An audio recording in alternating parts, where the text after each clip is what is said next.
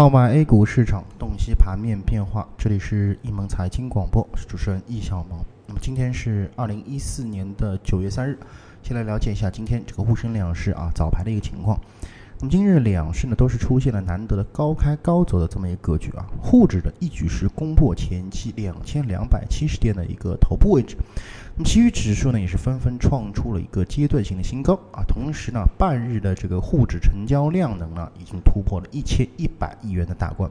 应该说今天两市的啊又有两只新股解冻资金，对于市场的一个啊继续的有增量的这么一个作用。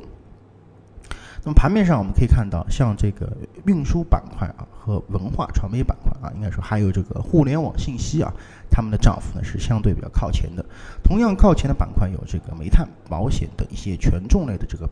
板块啊，它的涨幅呢也对指数的上涨起到了一定的关键的作用。跌幅榜上啊，近期强势的航天国防啊，这个熄火进入了一个休整的一个阶段。那么类似呃，此外啊，像这个 IT 设备和农药等也是出现了啊，这个相对比较差的这么一个表现。概念方面，涨势较好的集中在博彩概念、手机游戏啊、新媒体上面。而此这个此前和航天国防一这个惺惺相惜的，像这个低空飞行和大飞机等题材啊，是出现了一个调整。那这也是在这个情理当中的。那么纵观上午的这个市场呢，表现啊，唯一。